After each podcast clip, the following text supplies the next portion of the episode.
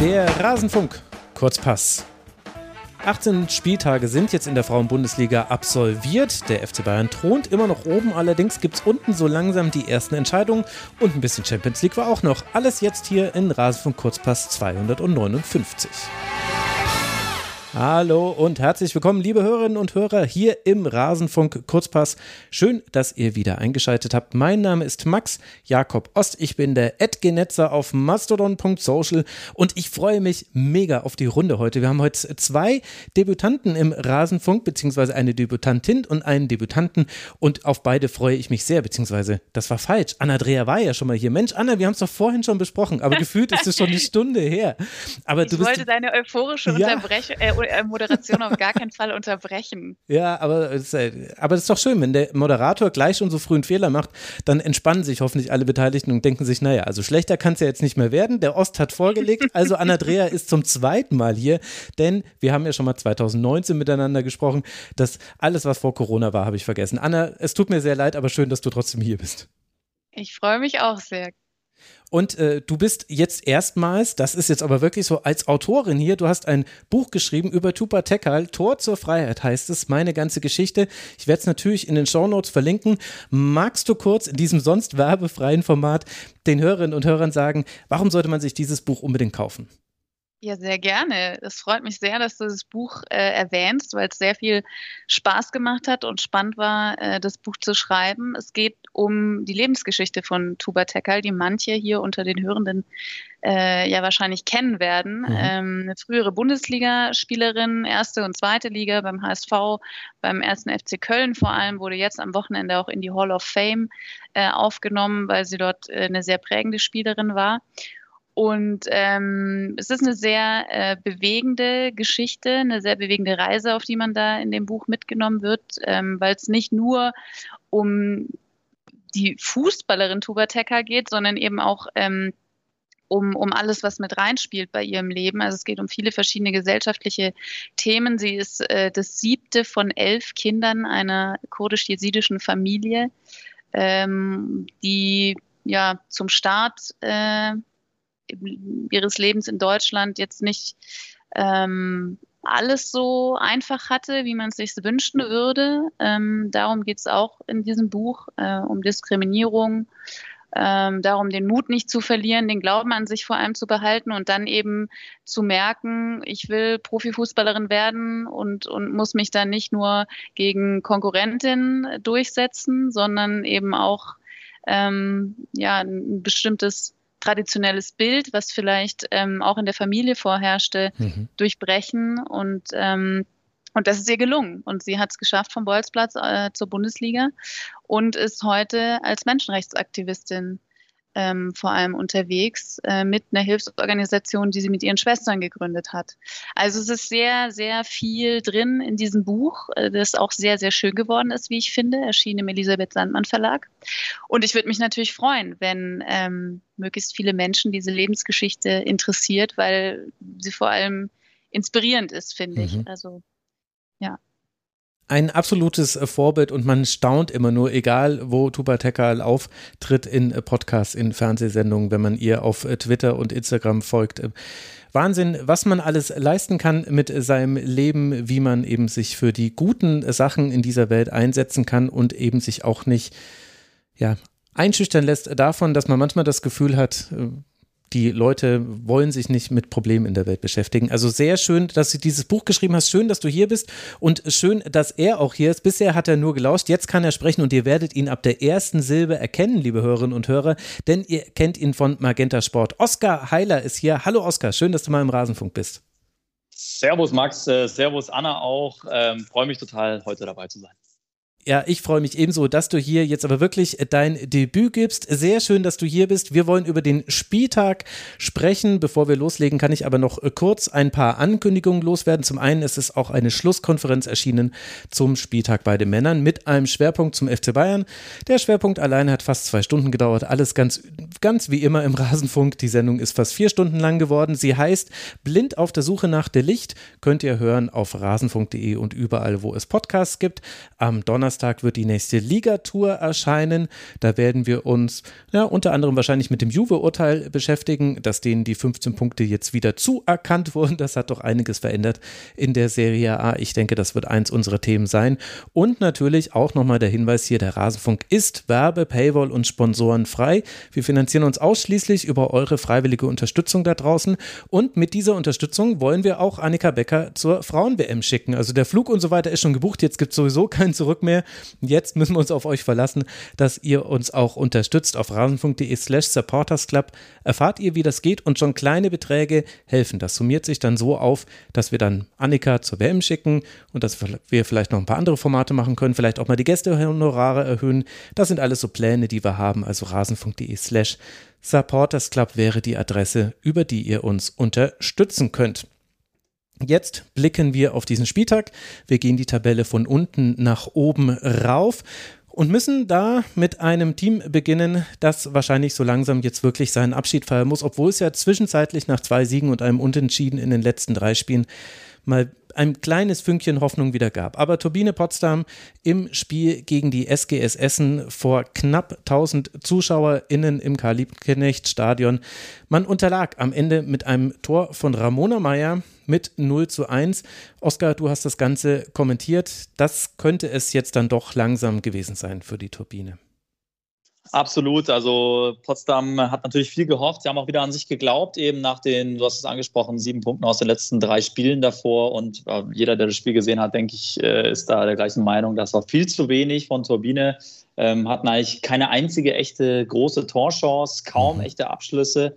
Und äh, ja, so wird es natürlich immer schwieriger. Jetzt sind es schon sechs Punkte, deutlich schlechteres Tor. Verhältnis. Ähm, das Restprogramm ist auch äh, alles andere als ein Selbstläufer. Und Turbine, da denke ich mir immer nur, die haben so viele Elfmeter sozusagen schon gehabt. Diese vielen Duelle, letzter gegen vorletzter und auch das jetzt gegen Essen ist so ein Spiel, das man eigentlich ja gewinnen muss und dafür war es dann viel zu wenig haben insgesamt nur einmal aufs Tor geschossen, fünfmal insgesamt nur geschossen und ja auch Essen die Initiative überlassen. Anna, wie, welchen Eindruck haben denn die beiden Teams auf dich jetzt zuletzt gemacht, Turbine und die SGS? Also ich hätte eigentlich gedacht, dass äh, Turbine jetzt eben durch die Punkte aus den, aus den vorherigen Spielen ein bisschen mehr ähm, an Selbstvertrauen wieder gesammelt hat. Ähm, Jetzt ist es natürlich gegen Essen auch nicht immer easy, aber ich könnte mir auch vorstellen, dass, ähm, dass das im Prinzip so ein ja, äh, unerwünschten Effekt quasi hatte. Also, dass man jetzt wieder Punkte geholt hat und dachte, okay, ja, vielleicht schaffen wir das doch. Ähm, und, und dann äh, dadurch vielleicht der Druck wieder größer geworden ist. Und ähm, man sieht halt, dass, dass einfach, glaube ich, zu viel passiert ist in dieser Saison oder auch, auch im Vorfeld dieser Saison natürlich. Ähm, das ist sicherlich äh, jetzt nicht bei jeder Spielerin im Vordergrund, dass hier einer der, der größten Traditionsclubs im Frauenfußball und eins der auch einer der erfolgreichsten äh, Clubs Deutschlands ähm, sich jetzt sehr wahrscheinlich, ihr habt es ja schon gesagt, aus der Bundesliga verabschiedet. Und ich glaube dann auch nicht so schnell wieder nach oben kommt, äh, bevor da sich alles wieder eingepegelt hat, was, was durcheinander geraten ist. Aber es macht mit der Stimmung im Club natürlich was. Und auch wenn, wenn mhm. jetzt die Probleme auf der Führungsebene, glaube ich, erstmal behoben sind und man da jetzt schon versucht, das, das alles wieder mit Ruhe anzugehen, ähm, vergisst man sowas ja nicht. Und deswegen glaube ich, ist es kaum möglich, dass ähm, dass man das komplett ausblendet, selbst wenn man eben im Vorfeld ähm, vor dem gegen Essen noch, noch Punkte geholt hat. Und ja, ich glaube, äh, wie Oskar gesagt hat, dass äh, man sich von Turbine wohl leider, leider verabschieden wird es hat halt insofern noch so einen kleinen, oder es hat natürlich einen Beigeschmack wegen der ganzen Begleitumstände, die du ja jetzt ja auch angesprochen hast. Aber ich habe mir das auch wieder gedacht, Oskar, bei diesem Spiel, also wenn ich mir Sissoko mhm. und Kuznetsov angucke, zum Beispiel, die beiden Innenverteidigerinnen, mhm. mhm. natürlich war da jetzt auch nicht alles toll, sonst verliert man dieses Spiel auch nicht. Und Essen war auch eindeutig fällt überlegen. Aber eigentlich gibt es schon eine Basis, auf der die Turbine fußballerisch aufbauen hätte können. Auch Wellmann, die dann wiederum, also es gibt immer leider immer ein Aber dazu, wenn man über Potsdam spricht, denn sie fliegt halt auch beim 0 zu 1 ein bisschen am Ball vorbei, kommt vielleicht raus, wo sie nicht hätte rauskommen müssen. Aber ich hatte schon das Gefühl, jetzt zuletzt bei den Spielen, es war wieder ein bisschen stabiler, aber halt diese offensive Harmlosigkeit, die ja, ein fast schon anspringt. Also die Siege sind ja zum Teil auch äußerst glücklich zustande gekommen. Ja. Das ist halt dann ein Problem. Absolut. Äh, klar, wenn wir das ganz große Rad drehen, wenn wir auf Turbine schauen, muss man natürlich sagen, Sissoko wird auch der Bundesliga, bin ich mir sehr, sehr sicher, erhalten bleiben. Die ist viel zu stark. Äh, wenn sie auch immer fit wäre, wäre es noch besser für Turbine. Jetzt habe ich äh, nach dem Spiel auch die Viktoria Schwalm interviewen dürfen. Mhm. Ähm, die hatte seit Oktober, war die nicht mehr auf dem Platz gestanden. Da kann, kann sie natürlich kaum darüber freuen, dass sie jetzt endlich wieder auf dem Platz stand nach dem Ergebnis. Aber trotzdem, was da natürlich auch, und das gehört äh, zum Großen und Ganzen dazu bei Turbine für Abgänge. Jede Saison neu, immer wieder muss man es verkraften, dass eine Felicitas Rauch, eine Svenja Huth, wie die, die Liste lässt sich ewig erweitern, da den Club Jahr für Jahr immer wieder verlassen haben. Und sie haben es immer wieder geschafft, so eine komplette Elf im Prinzip wieder zu kompensieren. Ähm, dieses Jahr, ich habe es auch im, im Spiel gesagt, war es eher eine komplette 14, die sie so, die ersten, die Top 14 Spielerinnen wirklich äh, verkraften mussten. Und das kannst du nicht jedes Jahr schaffen. Wenn man mal in die Historie schaut, haben sie wirklich trotzdem immer die Top 4 erreicht in der Frauenbundesliga. Trotzdem, und das ist eine Wahnsinnsleistung, ähm, ja, das kann man natürlich auch nicht immer schaffen. Mir tut so eine Sophie Weidauer total leid, die schon so lange im Club ist, die wirklich ihr Herz auf den Platz lässt, die den Club lebt. Und trotzdem ähm, wird es nicht retten können. Auch Wiebke Meister, ähm, ja, Kramer hinten. Ja, das sind alles Spielerinnen, die wissen auch, was der Verein für goldene Zeiten schon erlebt hat. Aber ähm, da ist zu viel passiert im Großen und Ganzen, wie es Anna auch schon betont hat, aber auch sportlich. Ähm, ja, hat man gemeint, jetzt konnten sie das Glück ein bisschen wieder erzwingen, das ihnen auch gefehlt hat in der Hinrunde, muss man auch ehrlicherweise dazu sagen.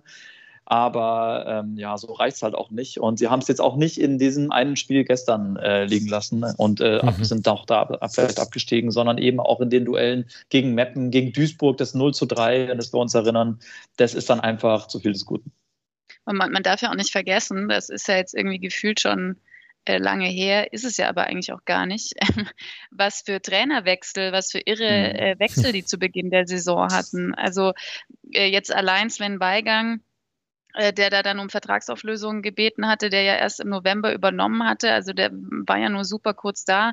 Äh, davor der Trainer, der im Sommer gekommen war, war auch nur kurz da. Also es ist ja, es ist ja auch gar nicht möglich, da dann, gerade wenn man so viel Umbruch hatte im Team, und ohnehin schon angeschlagen ist, das dann einfach wegzustecken. Also ich glaube, das äh, sollte man auch nicht unterschätzen, ähm, wie, wie sich sowas nachziehen kann, wenn man jetzt nicht äh, zu einem Top-Club gehört, der mal eben den Trainer wechselt und halt gute Spielerinnen durch noch bessere Spielerinnen ähm, ersetzt, jetzt mal übertrieben gesprochen. Also bei Turbini ging es ja vor allem darum, die Lücken zu füllen und auch ähm, ja, wettzumachen, dass man jetzt einfach enorm an der Strahlkraft verloren hat, die dieser Club früher mal hatte. Also ich glaube, dieses dieser Machtkampf, äh, den es da im Präsidium gab, ähm, was, was das auch an Außenwirkung an positiver gekostet hat. Ich glaube, dass man auch das nicht unterschätzen darf. Und, ähm, und wie gesagt, also das, das merkt man, finde ich, immer noch.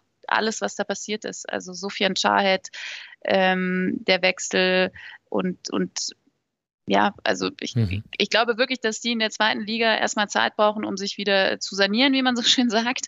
Und dann möchte ich nicht, äh, nicht ausschließen, dass es da ein Comeback geben könnte. Aber ähm, auch dadurch, dass sich die, die Bedingungen in der Bundesliga so verändert haben auf dem Weg zur Professionalisierung, wird es einfach schwierig bin ja vielleicht, äh, kann man das noch ergänzen, viel mit dem Dirk Heinrichs schon seit Jahren im Austausch. Der ist mhm. ja wirklich ein Urgestein, seit über 20 Jahren bei Turbine.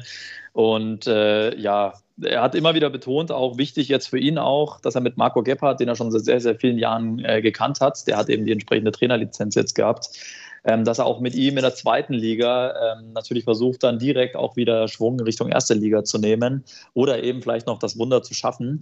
Aber das war ihm eben wichtig, dass sie da auch eine Perspektive den Spielerinnen schon geben, dass es, egal ob erste oder zweite Liga, mit den beiden Trainern dann, dass es da jetzt diese Konstante gibt. Ähm, und vielleicht noch, um den Namen auch noch zu erwähnen, der Sebastian Middeke hat natürlich auch, die Anna hat es erwähnt, ein sehr, sehr schweres Erbe übernommen. Ähm, Sofian Scheidt hat ja auch vier den Club dann äh, verlassen. Da gab es ja auch riesen ja, Unstimmigkeiten. Was ist da auch hinter den Kulissen los? Ich finde es auch eigentlich ganz gut, dass wir jetzt drüber reden. Dieser Vergleich auch dieser beiden reinen Frauenfußballmannschaften, genau. SGS Essen und Turbine Potsdam. Bei Essen läuft auch so viel in die richtige Richtung. Ne? Die schaffen auch immer wieder neue Talente irgendwie aufzubauen, sogar auch dann für die deutsche Nationalmannschaft. Man muss noch mal einen Blick nach Wolfsburg und nach äh, München richten, was da für Ex-Essen-Spielerinnen rumlaufen. Und ähm, die machen da sehr, sehr viel richtig, haben auch dieses Sponsoring. Da gibt es dann auch einen neuen Trainingsplatz, ein neues Funktionsgebäude, das jetzt fertiggestellt wird. All das wonach äh, Turbine in Potsdam und auch lechzt und sich das auch mehr von der Stadt wünscht. Und da muss einfach noch viel passieren. Und vielleicht noch zu guter Letzt erwähnt, jetzt kommt natürlich auch neue Konkurrenz dazu. Deswegen kann es wirklich gut sein, wie Anna sagt, dass es schwer wird für Turbine direkt wieder hochzugehen, weil ja Hertha BSC jetzt auch versucht, da nach vorne zu stoßen. Victoria Berlin mhm. hat da ein tolles Projekt. Also gerade auch in der Region gibt es äh, neue Konkurrenten. Und Union ja auch nicht zu vergessen, die Union sich auch, mit klar. Viktoria da ein enges Rennen liefern. Ja, und das ist halt wirklich in diesem Spiel nochmal auffällig gewesen. Du hast auf der einen Seite, also bei beiden ist der Umbruch die Konstanz, also genau das, was du vorhin über die Turbine gesagt hast, Oskar, das könnte man genauso über die SGS auch sagen. Die müssen auch immer wieder Spielerinnen ersetzen, auch wenn es jetzt nicht 14 zu dieser Saison waren, aber das waren eben besondere Umstände bei Potsdam. Aber der große Unterschied sind eben die Rahmenbedingungen und eben auch der Trainer. Wenn wir uns erinnern, die SGS alles andere als souverän in diese Saison gestartet. Man hat einmal gegen Meppen gewonnen, relativ äh, glücklich und dann aber auch richtig auf die Mütze bekommen von Wolfsburg Wolfsburg, von äh, Frankfurt, von Leverkusen zum Beispiel. Erst dann kam der nächste Sieg, aber man ist ruhig geblieben. Man hat an kleinen Dingen verändert. Ich finde schon, dass Essen eine Entwicklung durchgemacht hat in dieser Saison. Und das hat man zum Beispiel in diesem Spiel auch gesehen. Es war jetzt nicht so, dass Essen Potsdam überrannt hätte. Es war auch nicht so, dass man wahnsinnig viele hochkarätige Chancen hatte. Man hatte auf jeden Fall das Chancenplus, also 15 äh, zu 5 Schüsse ist dann schon relativ aussagekräftig. Aber es waren eben immer wieder ähnliche Situationen, die man geschafft hat. Immer wieder eine Endemann ins äh, Laufduell zu bekommen. Eine Elmasi, die dann vom Flügel nach innen gezogen ist. Eine Kowalski, die fand ich ein sehr gutes Spiel gemacht hat. Und dann natürlich Ramona Meyer, mhm. die dann auch das Tor macht. Also hätte sie das Tor nicht gemacht, dann hätte ich vielleicht an der Stelle gesagt, ein bisschen unglücklicher Tag, aber damit hat sie es dann gekrönt. Aber das sind eben so Dinge, die siehst du in fast jedem Spiel von Essen. Und wenn sie das nicht auf den Platz kriegen, dann haben sie richtige Probleme bekommen. Aber das ist eben eine Konstanz auch in spielerischer Hinsicht und hat natürlich mit dem Trainer zu tun und so weiter, aber in diesem direkten Duell ist mir das nochmal richtig aufgefallen. Bei Turbine sehr viel Stückwerk, bei Essen gibt es einfach viel mehr, auf dem man aufsetzen kann. Das stimmt. Und der Markus Högner ist natürlich auch diese Konstanze, ne? der auch immer mit scoutet, der immer schaut, äh, auch hinfährt, egal ob jetzt nach, nach äh, Holland oder wo auch immer dann die Talente gesichtet werden. Mhm. Viele deutsche Talente sind auch dabei. Und auch äh, in Ingolstadt hat da eine gewisse Ramona Meyer 25 Tore letzte Saison in der zweiten Liga geschossen. Und die funktioniert auch gleich in ihrer Premierensaison in der ersten Liga richtig gut. Und diese Konstanz, die macht sich dann irgendwann äh, bezahlt. Und so ist es eben sehr unterschiedlich bei den beiden äh, Teams. Die Turbine bleibt bei acht Punkten. Damit hat man sechs Punkte Rückstand auf Meppen, die aktuell Zehnter sind. Aber das Restprogramm der Turbine lässt nichts Gutes hoffen. Es geht jetzt noch nach Hoffenheim, zu Hause gegen Leverkusen und Frankfurt und dann zum FC Bayern am letzten Spieltag. Anders sieht es bei der SGS aus, die mit 21 Punkten auf Rang 7 liegt, damit eben dann acht Punkte Vorsprung hat auf die Abstiegszone. Man spielt jetzt dann zu Hause, also die Essenerinnen gegen Bayern. Bayern, dann in Bremen, zu Hause gegen Duisburg und auswärts noch in Köln. Also das ist dann doch ein etwas anderes Restprogramm und vor allem eine andere Punktebilanz. Rücken wir einen Rang weiter nach oben und äh, schauen uns mal an, was Duisburg so macht. Die sind auf dem vorletzten Platz mit 13 Punkten, haben keine gute Serie. Also man hat jetzt die letzten Spiele alle verloren. Jetzt, Anna, ging es gegen den VfL Wolfsburg mit neuem Trainer. Also wir haben Thomas Gerstner bei Duisburg, sehen wir zurück. Der war schon von 2018 bis 2021 Trainer. Schaffte damals dreimal den Klassenerhalt. Ich glaube, jetzt wäre es zu früh, jetzt für eine Prognose. Wie blickst du denn, wenn wir jetzt dieses 0 zu 3 sehen gegen Wolfsburg? Das ist jetzt natürlich kein überraschendes Ergebnis, äh, dass man das verliert. Aber wie blickst du denn jetzt, wenn wir das vergleichen mit Essen und Potsdam, auf die Situation beim MSV? Ich kann da schwer einschätzen, ob ob diese Doppelentlassung äh, von, von dem Trainer Walter Schneck und seinem Sohn, der ja Teamchef war, äh, Nico Schneck, ähm, ob das eine ähnliche äh, starke Wirkung hatten wie, wie jetzt die Verwerfungen, über die wir gerade bei Turbine mhm. Potsdam äh, gesprochen haben. Ich, ich glaube, dass es jetzt gleichzeitig ähm, gut und schlecht sein kann, wenn man dann das erste Spiel mit dem neuen Trainer gegen Wolfsburg äh, hat, weil man da ja wahrscheinlich in jedem Fall verloren hätte. Ähm, da tritt man jetzt, glaube ich, dem MSV Duisburg nicht zu nahe, wenn man das sagt. Mhm. Insofern kann es natürlich auch eine gewisse Entspannung bringen, wenn man weiß, man tritt jetzt gegen ein Team auf, äh, an, wo man eh nichts äh, zu verlieren hat. Und jetzt war es ja mit 0 zu 3 auch keine ähm, totale Klatsche. Also ich meine, klar, äh, Wolfsburg hat ein bisschen äh, durchgewechselt personell. Äh, da gab es ja äh, fünf Änderungen, wenn ich es richtig im Kopf habe, im Vergleich zum zum Halbfinale im DFB-Pokal gegen FC Bayern, weil ja vor allem auch Merle Froms geschont werden sollte mit, mhm. mit ihren Rückenproblemen und, äh, und man da dann auch auf dem Feld durchgewechselt hat, damit so Spielerinnen wie Jons dort hier Oberdorf, Hut, dass die auch mal eine, eine Pause bekommen. Ähm, insofern könnte das den Duisburgerinnen dann ein bisschen geholfen haben, nicht unterzugehen.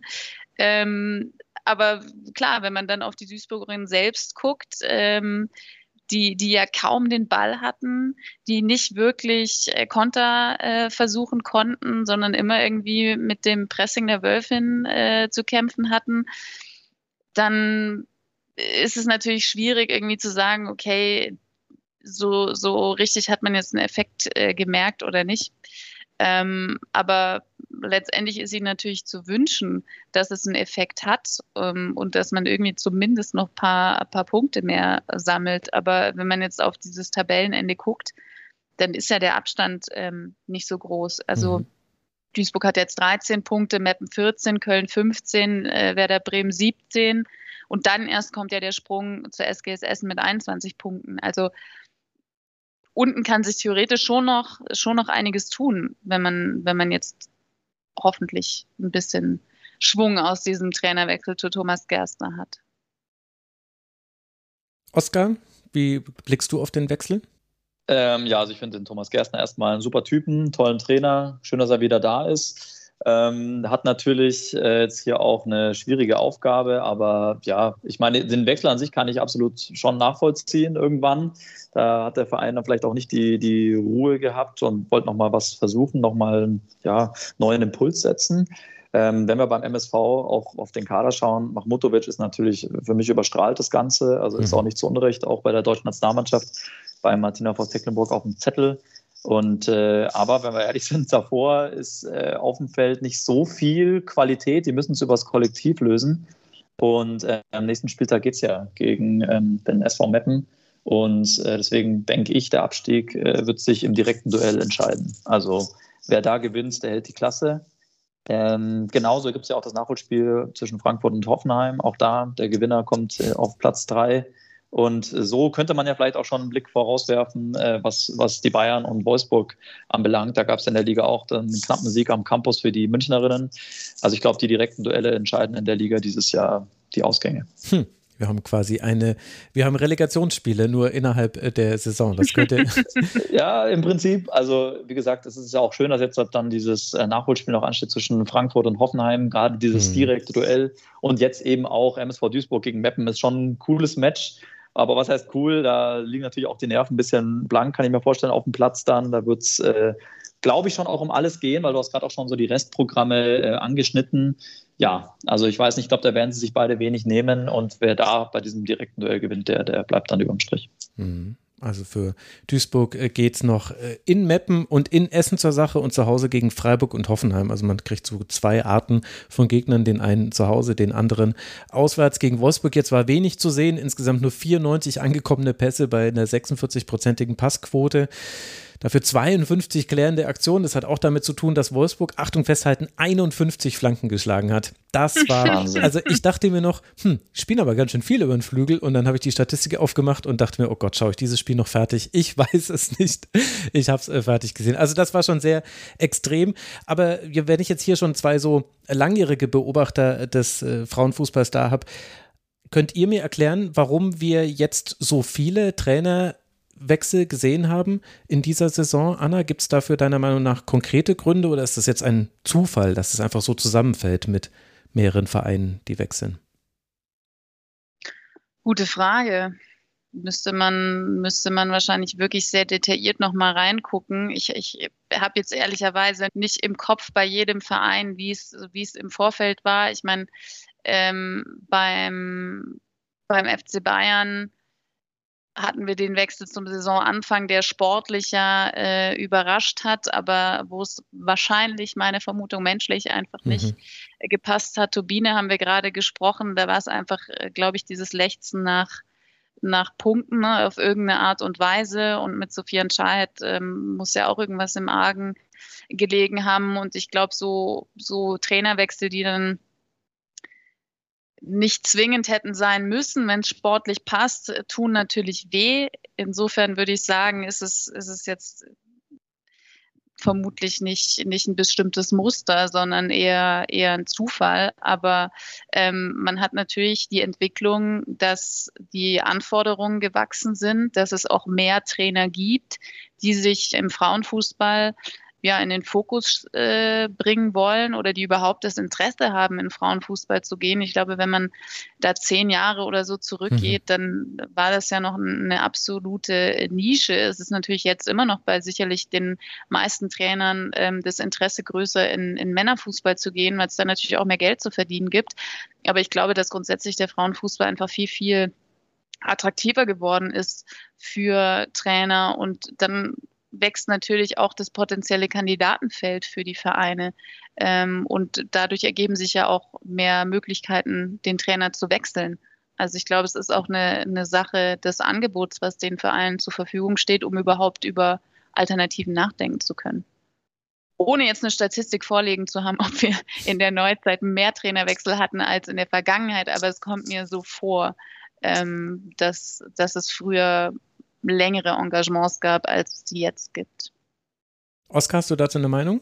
Äh, ja, klar, ja, kommt mir natürlich auch so vor. Und ich glaube, es ist wirklich auch diese, ja, dieses größere Angebot. Jetzt gerade, wenn wir auch nach Holland rüber schauen, ist ja Robert de Pau bei den mhm. Leverkusenern gelandet. Seine Assistentin ist ja die Karin Backhuis in Meppen. Also klar, es gibt eben, man will natürlich sich immer weiter optimieren, immer noch ja, wenn, wenn dann eben ein, ein Mappen anzieht, muss vielleicht auch äh, der ein oder andere Club Potsdam oder Duisburg realisieren, okay, wir müssen auch, wir müssen auch irgendwie was ändern. Vielleicht werden sie auch ein bisschen, ja, vielleicht fehlt da die Geduld, vielleicht wird man auch ein bisschen panisch, wenn ich jetzt an Sascha Glasser und den ersten FC Köln, was heißt panisch? Die mussten natürlich irgendwas machen, äh, die Nicole Bender-Rumler und jetzt hat sie sich halt erstmal selber dann auf die Trainerbank gesetzt und jetzt auch mit äh, ja, Lizenzkollegen ähm, ja, denke ich, weiß nicht, ob es jetzt äh, wahnsinnig viel gebracht hat. Jetzt haben sie 15 Punkte, sind auch noch mitten im Abstiegskampf, aber vielleicht, ja, vielleicht werden dann auch mal schnelle Entscheidungen getroffen.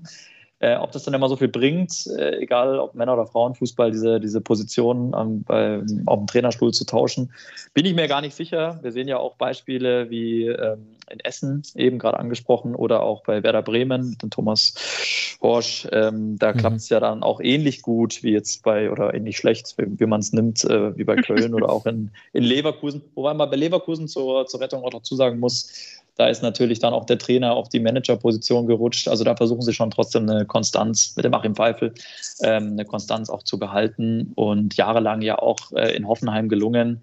Ich glaube, wenn du den äh, Lerch sozusagen bekommen kannst, ähm, dann, dann schnappst du einfach zu. Hm. Ja gut, das ist natürlich mit Hoffenheim dann nochmal ein anderer Fall, über die wollen wir später reden, aber dann lasst noch mal kurz bei Wolfsburg bleiben. Also dieses Spiel hat man mit 3 zu 0 gewonnen. Ich habe schon erwähnt, unter anderem mit den 51 Flanken. Es war so ein bisschen ein Privatduell zwischen Eva Pajor und Mamutovic. Die haben sich gegenseitig ganz schön gegeben und am Ende hat es aber dann für einen souveränen Sieg gereicht. Und natürlich ging es aber, Anna, für Wolfsburg ja vor allem jetzt dann um das Champions League Halbfinale Hinspiel gegen Arsenal, das man ja dann zu Hause hatte am Sonntag, also während des Spieltags. Deswegen Deswegen musste Wolfsburg unter der Woche schon spielen, konnte vorlegen in der Meisterschaft und jetzt dann am Sonntag nachziehen. Und da begann das Spiel ja auch sehr gut. Eva Pajor in der 19. Minute 1 zu 0. Dann bekommt Jons dort hier quasi von Arsenal das 2 zu 0 aufgelegt. Aber man kriegt diese klare Führung nicht ins Ziel. Sosa kurz vor der Halbzeit und äh, Stina Plaxtenius gleichen aus und es kommt zu einem 2 zu 2, was sich vielleicht wie zu wenig anfühlt, zumindest nach diesem Spielverlauf. Oder wie würdest du es sehen? Ich glaube, dass sie vor allem deshalb unzufrieden sein müssen, weil ähm, sie ja in der Runde vorher gesehen haben, welche Probleme ähm, die Bayern mit Arsenal hatten und wo man ja auch gesagt hat, okay, im Hinspiel konnte man zufrieden sein mit der Leistung und hat auch zu wenig draus gemacht. Und im Rückspiel hat man ja dann keine Chance, ist übertrieben gesagt, aber ähm, man ist letztendlich ja hinterhergerannt so. Und mhm. ähm, und jetzt glaube ich haben die Wolfsburgerinnen äh, ein, ein Fremd-Déjà-vu sozusagen. Ähm, ich, ich kann mir vorstellen dass die Spielerinnen mit dem Gefühl runtergegangen sind so verdammt hier wäre mehr drin gewesen. Und ähm, wenn man dann bei mehr als 40.000 Zuschauern in London spielt und eben dieses 2-2 und keinen Sieg im Gepäck dabei hat, dann ähm, wird es, glaube ich, schon sehr schwer. Und es ist denen natürlich bewusst. Arsenal ist, ist ja selbst ohne Beth Mead und äh, Vivian Miedema ähm, gerade mit Blackstenius ähm, total unangenehm zu bespielen, weil die offensiv einfach so so viel geben. Also ich finde, die sind, die wirken wie so eine Maschine, die nicht müde wird. Zumindest in den Spielen, wo ich sie mhm. jetzt äh, gesehen habe, war das so. Und äh, die haben ja auch eine große Körperlichkeit und ähm, und da wäre es schon sehr wichtig gewesen, ähm, mit, mit einem Sieg ähm, nach, nach London zum Rückspiel zu reisen. Und das Ärgerliche ist natürlich auch, wenn du 2-0 führst. Also wenn sie jetzt diejenigen gewesen wären, die einen 0-2 aufgeholt hätten, aber so hast du es ja wirklich ähm, verspielt. Und das, ähm, ja, die, die Wolfsburgerinnen sind natürlich grundsätzlich selbstbewusst genug und auch wettbewerbshart äh, genug und erfahren genug, um äh, da jetzt nicht irgendwie das Zittern anzufangen. Aber ich glaube, gerade weil man gesehen hat, wie Arsenal ähm, Hinspiel und Rückspiel gegen die Bayern äh, bestritten hat, ist es jetzt nicht ganz so angenehm. Stimme ich zu. Und äh, vielleicht noch wichtig an der Stelle natürlich, du hast äh, die Maschine angesprochen, die hier und da bei Arsenal rumhüpft, aber da gibt es auch eine beim VfL Wolfsburg, mhm. nämlich die Alex Popp. Und die hat dann noch gefehlt. Also die kommt dann noch dazu, im Idealfall im Rückspiel. Und das ist natürlich ja. schon nochmal ein sehr, sehr wichtiger Faktor, ja. weil die kann ja überall spielen und vor allem ist sie eine absolute Effektspielerin auch für die Mitspieler auf dem Feld. Und wir hatten ja auch immerhin 22.600, dürfte sogar Rekord sein beim VfL. Ähm, die haben auch noch was irgendwie, glaube ich, innerlich irgendwie aufzuarbeiten oder gut zu machen. Wir erinnern uns an Camp Nou, an das Spiel gegen Barca. Da sind sie unter die Räder gekommen. Also jetzt die Chance ins Finale zu kommen, vielleicht wohl gegen den FC Barcelona. Ich glaube, das ist so ein großer Ehrgeiz da und die haben auch eine trotzdem große Breite. Also ich, ich glaube an den VfL Wolfsburg. Das ist, äh, das ist äh, richtig oder auch wichtig, dass du äh, Alex Popp angesprochen hast, weil äh, das natürlich tatsächlich noch einen Unterschied ausmachen könnte, wenn sie tatsächlich zurückkommen sollte. Also ich glaube, der VfL Wolfsburg ist jetzt auch ohne sie grundsätzlich äh, enorm stark, aber ähm, es gibt natürlich einfach mehr Möglichkeiten noch für Tommy Stroth, wenn, äh, wenn Alex Popp jetzt zurückkommt. Und natürlich macht das auch was mit dem Team. Also das ist jetzt ja äh, wirklich oft genug im, gerade seit der EM äh, in England betont worden, was, was die einfach für einen Effekt auch hat. Da setzt ja auch die Bundestrainerin sehr gerne drauf. Martina Voss-Tecklenburg hat ja oft äh, gesagt, dass äh, das einfach allein schon beim Gegner was auslöst, wenn er sieht oder wenn die, wenn die Gegnerinnen sehen, dass äh, Alex Popp auf dem, auf dem Platz steht. Insofern klar, wenn Poppy zurückkommt, dann ähm, ist es tatsächlich nochmal neu gemischt ich glaube, ich habe jetzt schon zweimal Sachen gesagt, wo ich ins Phrasenschwein was reinschmeißen muss. Das tut mir leid, aber ich hoffe, ich hoffe, mir wird verziehen. Es stimmt ja alles. Und äh, gleichzeitig muss ich aber auch sagen, also jetzt gerade nach diesem dritten Spiel, was ich von Arsenal genauer verfolgt habe, also natürlich die beiden Bayern-Spiele und jetzt dieses Spiel und sonst ehrlicherweise eher so Zusammenfassungen mal aus der Champions League und ganz selten mal irgendwie Premier League Zusammenfassung. Aber was mich wirklich bei Arsenal beeindruckt ist, selbst wenn die Fehler machen, dann sind die in der Lage, darauf zu reagieren. Also Arsenal hat meiner Meinung nach viel zu passiv begonnen, hat Wolfsburg viel zu einfach gemacht, ins Angriffsdrittel zu kommen. Das Pressing hat wirklich, also das war nicht mal ein, ein wirklich ausgefeiltes Pressing, es war ein ganz normales Anlaufen und das hat schon zu Fehlern bei Arsenal geführt. Und dann switcht Arsenal um und sagt, ja gut, dann müssen wir jetzt, also dann spielen wir jetzt mal zwei, dreimal den langen Ball hinten raus und jetzt laufen wir mal hoch an. Wir sehen ja bei Wolfsburg, das kann man immer sehen, wenn Wolfsburg hoch angelaufen wird, bekommt Wolfsburg auch Probleme. Und dann hat es Arsenal gleichzeitig aber geschafft. Also über Flanken brauchtest du den nicht kommen mit der Dreierkette da hinten drin. Das ist, ist kein, gute, kein guter Gedanke. Sie haben Gerard und Jule Brandt richtig rausgenommen. Jule Brandt gefühlt drei Ballkontakte, es waren mehr, also mhm. lag jetzt nicht an ihr, aber wirklich gut isoliert. Eva Pajo Major hatte im gegnerischen Strafraum drei Ballkontakte, da habe ich es nachgeguckt, da stimmt die Zahl definitiv. Also, und Arsenal hatte auf der anderen Seite, die waren nicht die ganze Zeit im gegnerischen Strafraum, die hatten auch nur sehr wenige Ballkontakte. Aber das finde ich ist wirklich eine Qualität von Arsenal plus die Körperlichkeit, die ihr auch schon angesprochen hat, habt. Ich finde auch, spielerisch habe ich jetzt bei diesem Arsenal, also ohne die genannten Spielerinnen, die eben fehlen, habe ich da manchmal Dinge gesehen, die ich jetzt nicht so ganz überragend fand, also vor allem im Hinspiel gegen Bayern und jetzt auch in dem Spiel gegen Wolfsburg. Aber was eben so ganz viele andere Bereiche des Fußballs angeht, mit denen du einfach Spiele auch gewinnen kannst, da finde ich, sind die schon richtig stark und ich fand es auch wirklich interessant, jetzt zum zweiten Mal dann ein deutsches Spitzenteam zu sehen, das damit, wenn man ehrlich ist, nicht so wirklich zurechtkommt.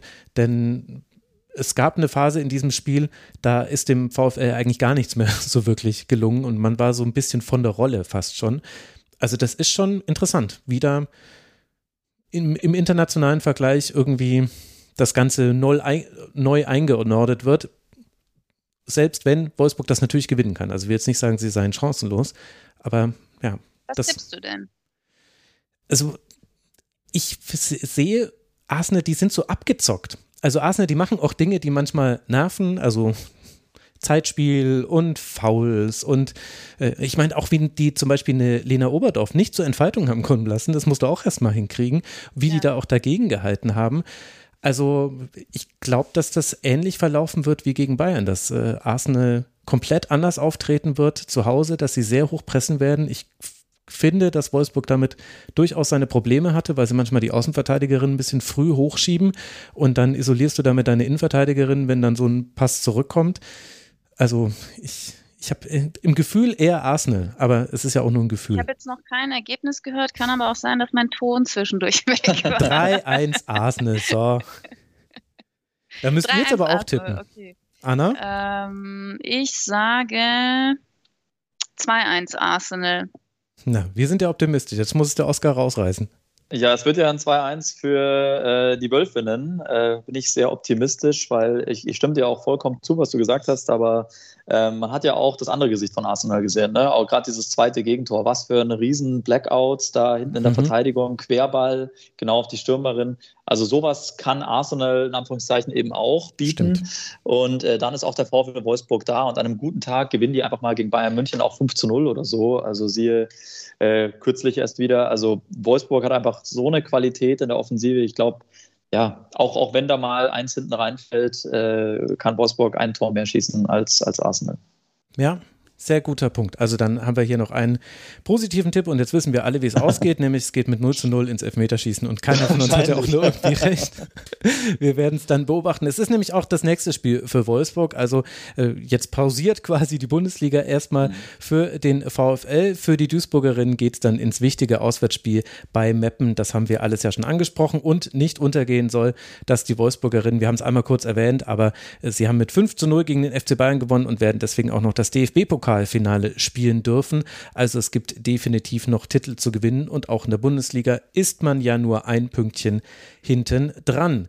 Also jetzt haben wir über Potsdam gesprochen, wir haben über Duisburg gesprochen, das waren die beiden letzten Plätze. Jetzt wollen wir über Meppen und Bremen sprechen, die sind nämlich direkt aufeinander getroffen in Bremen vor 1100 und etwas mehr ZuschauerInnen gab es ein 0 zu 0, ein 0 zu 0 allerdings mit grotesken Chancen fast schon. Also mhm. alleine, was Lisa Josten da vergeben hat. Ich habe nochmal nachgeguckt, ah. der Expected Goals-Wert waren 73, äh, also sprich fast so viel wie ein Strafstoß, ihre Chance da aus zwei Metern. Und gleichzeitig, Oscar, war es aber so, also wir hatten eben mehr Chancen, als es ein 0 zu 0 hergibt. Und dann hat es aber geregnet und es gab diese Regenunterbrechung mhm. und danach war es nochmal ein anderes Spiel. Dann war es auch ein richtiges 0 zu 0 Spiel, oder? Das stimmt natürlich vollkommen, weil du sie gerade angesprochen hast, äh, Lisa Josten, auch noch eine Ex-Bremerin, ne, die da wirklich äh, Zentimeter vor der Torlinie den Ball noch irgendwie schafft, an die Latte zu lenken vom leeren Tor. Ist natürlich äh, richtig bitter. Mario Gomez kann ein Lied davon singen. Ähm, wenn solche Dinger nicht reingehen, hoffentlich bleibt es auch nicht zu sehr bei ihr haften. Sie hat ja auch schon geknipst, glaube dreifach sogar in der Saison. Also äh, mit eine, eine, der wichtigsten Spielerinnen. Und man sieht aber da auch wieder, bei Meppen läuft es gerade wirklich nicht. Die haben so einen guten Eindruck gemacht in der Hinrunde. Und äh, allerdings, wenn ich jetzt Geld hätte setzen müssen vor dem Spiel, hätte ich schon auch auf ein 0-0 getippt zwischen äh, Werder Bremen und Meppen. Die sind es nicht bekannt dafür, dass sie enorm viele mhm. Tore schießen. Und Werder schafft es ja dann vielleicht auch nochmal kurz auf Werder zu gehen, auch wirklich trotzdem sie erst auch äh, zwölf Tore haben, da ähm, viele Punkte immer mitzunehmen. Wir denken auch an die letzte Spielzeit, da haben sie ähm, ja ebenfalls, äh, ja, beide haben ja nur zwölf Tore geschossen der Saison, deswegen sind es nicht dafür äh, sehr bekannt. Aber auf der anderen Seite, ja, muss natürlich auch ähm, irgendwo das ein oder andere Pünktchen geholt werden. Und in dem Fall, glaube ich, geht die Punkteteilung auch in Ordnung. Ja, wie gesagt, so ein, so ein Wetterumschwung kann natürlich auch nochmal große Veränderungen bringen.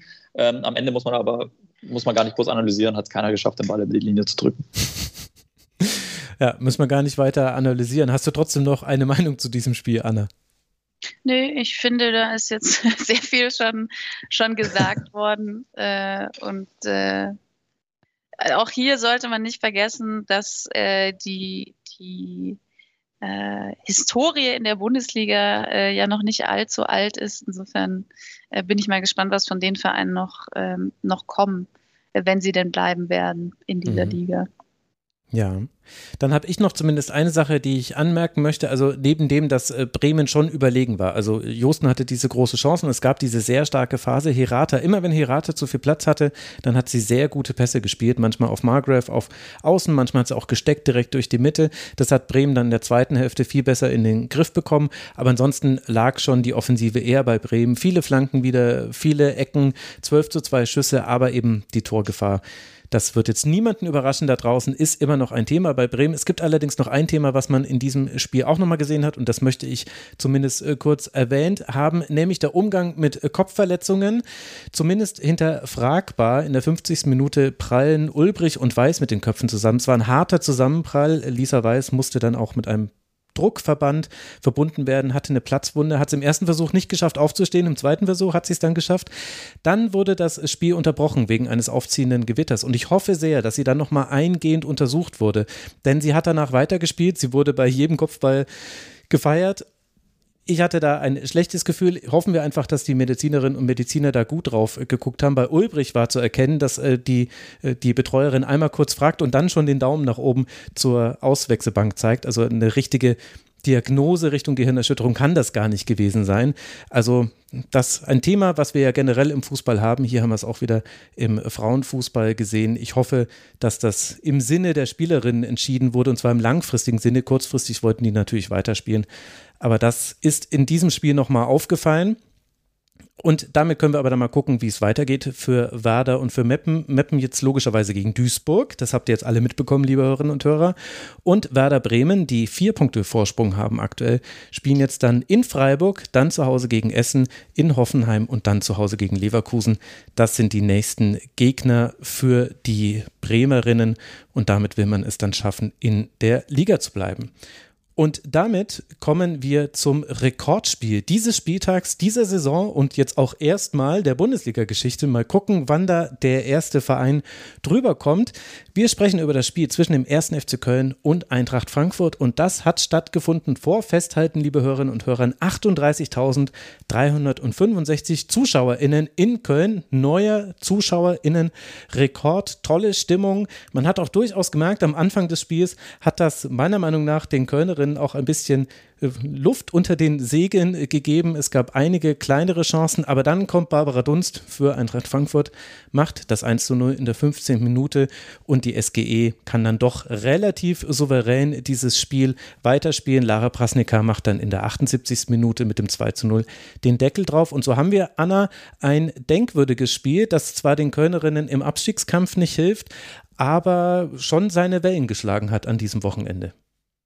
Ja, ich fand das enorm beeindruckend. Also, dass äh, der FC sich vornimmt, diesen Rekord zu brechen, äh, dann ordentlich Wirbel dafür macht und dann am, am Freitag war es, glaube ich, diese 32.000 mhm. schon feststanden und dann am Spieltag tatsächlich 38.365 äh, äh, gewesen sind. Und äh, man hat ja gesehen, welche, welche Wahnsinnsstimmung äh, da dann in, in dem Stadion war. Also das, ähm, das hätte, glaube ich, auch der FC so nicht für möglich gehalten.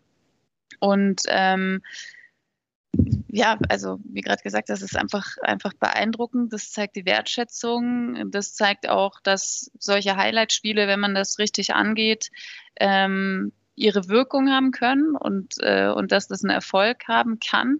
Das ist jetzt natürlich äh, wenn jetzt jede Woche der, der nächste Verein ausruft, wir brechen den Rekord, entweder es geht total gut auf und ich habe jetzt hier gerade dem DFB eine tolle Marketing-Idee vorgelegt oder, äh, oder der Effekt ja, nutzt sich dann ab. Aber ähm, ich, ich, ich finde schon, dass das jetzt echt was gezeigt hat, äh, dass wenn man, wenn man das wirklich will und das zu einem richtigen Moment angeht, dass man das dann auch schaffen kann.